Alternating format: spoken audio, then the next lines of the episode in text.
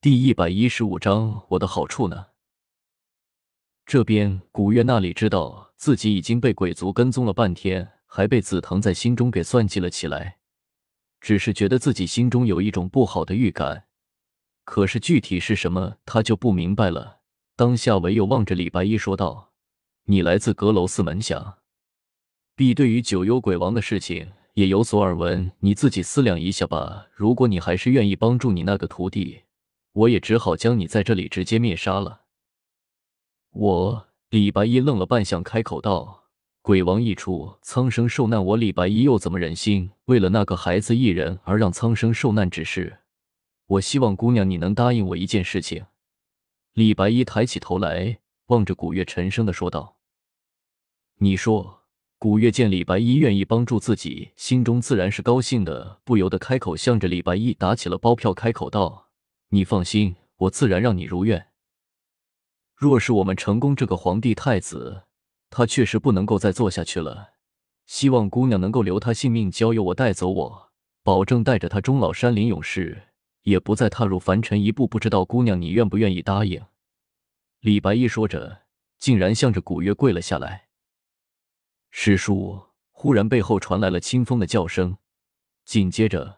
便看见四灵从后面的树林之中跳了出来，向着古月这边跑了过来。你们怎么来了？古月有些好奇的开口问道，忽然又恍然道：“我知道了，你们一定是怕我杀了这个老头子吧？”师叔他，他年事已高，希望姑娘能够如了师叔所愿。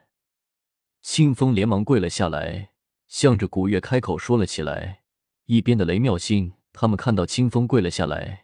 也连忙一起跪了下来，替清风说好话。且不说他们阁楼四门原本就是一体同心，便是这几日相处下来，也是意气相投，结为好友。是一便一起向着古月求情了起来。你和那个太子真的只是师徒关系吗？我怎么看着不像啊？古月有些纳闷的开口问了一句，摇头不语。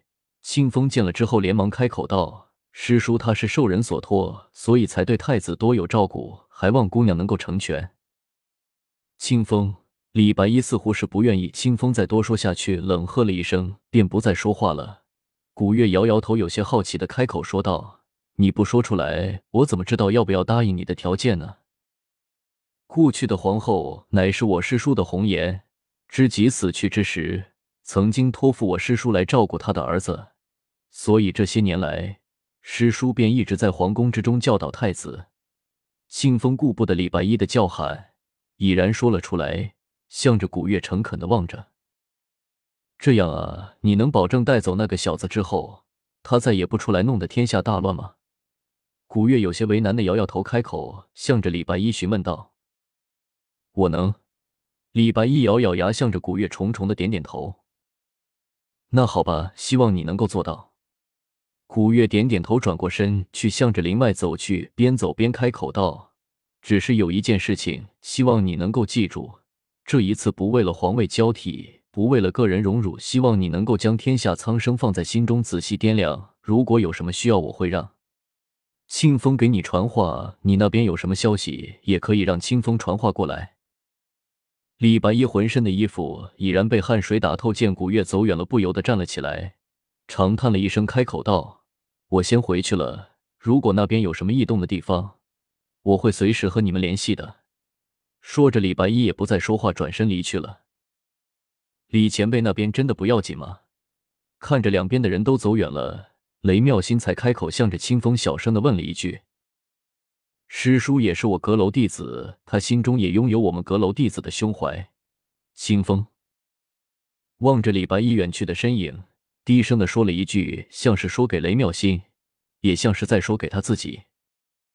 嗯，我们也回去吧。燕飞云点点，今天总算是没有生他担心的那一幕惨剧，顿时让他心中放轻松了不少。点点头，向着众人说了一句，其余三人一起点头，向着城北慕容峰的别院跑了回去。今天我还以为你真的会杀了李白衣呢。古月走着走着，云望尘。忽然在他的身边开口说了一句，古月微微一愣，转过头去看着云梦辰一副如释重负的表情，忍不住开口笑道：“从什么时候起，我在你的心中变成了杀人魔头了？这个云望尘微微一愣，仔细想来，他和古月相识以来，其实古月还真的没有杀过人，只不过就是暴力了一些，打过几个人罢了。就这样，还基本全都是为了自己。顿时不由得心中有些感动了起来，张口想要说些什么，却看到一个人影从前面挤，敌飞了过来，一身紫衣。却是菊花教主紫藤，死老头，你怎么整天的乱跑？古月看着紫藤到来，面上一笑，顿时开口向着紫藤笑了起来。你以为我就不想找个地方好好的休息？谁让我天生劳碌命，根本没有机会休息。紫藤有些郁闷的摇摇头，坐了下来，喘着粗气。你这么忙，不如帮我们把那个九幽鬼王弄死吧。古月上下打量着紫藤。看他浑身上下风尘仆仆的，看上去仿佛是刚从远处而来，不由得开口笑道：“哼，要不是我不能在人间随便出手，那个狗屁约定。”紫藤刚骂了一句，便自觉失言，便立刻停嘴，转换话题道：“我来找你是想请你帮个忙。”哼，你们这些老家伙，整天一有什么事就想着骗我这个小姑娘去动手，你们也好意思啊？你们。古月冷哼了一声，向着紫藤说道：“我这不是不方便吗？要是我能自己动手，也就不麻烦你了。反正不让你白干，怎么样？考虑一下。”紫藤满脸笑意的望着古月说道：“是吗？什么事情？什么好处？”古月一听紫藤的话，不由得眉开眼笑，望着紫藤，高兴的叫了起来：“其实也没什么大事。”就是那个九幽鬼王出来的时候，你们能不能别动手，先把这个交给他？紫藤说着，将一串念珠放到了古月的面前。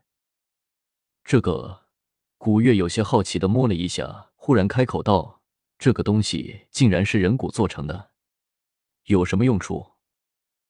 反正能够让那个九幽鬼王回到封印之中去就是了。”紫藤一脸得意的望着古月，笑了起来。这是法阵吗？我怎么感觉不到一丝的力量波动？古月有些好奇的摇动了一下那串珠子，开口向着紫藤问道：“这不过就是一个普通的念珠，那里有什么法阵？自然没有力量的波动了。”紫藤一脸谄笑的对着古月笑道：“什么？你想耍我？啊？等那九幽鬼王出来了，我就把这么一个普通的人骨念珠丢给他，他……”还不干脆一口把我和念珠都吃了？古月一脸崩溃的望着紫藤，怒声道：“不会的，不会的，这个念珠自有妙用，你听我的，绝对没错。”紫藤就差赌咒似了，一脸诚恳的向着古月说道：“那么我的好处呢？”古月望着紫藤，忽然嘿嘿的笑了起来。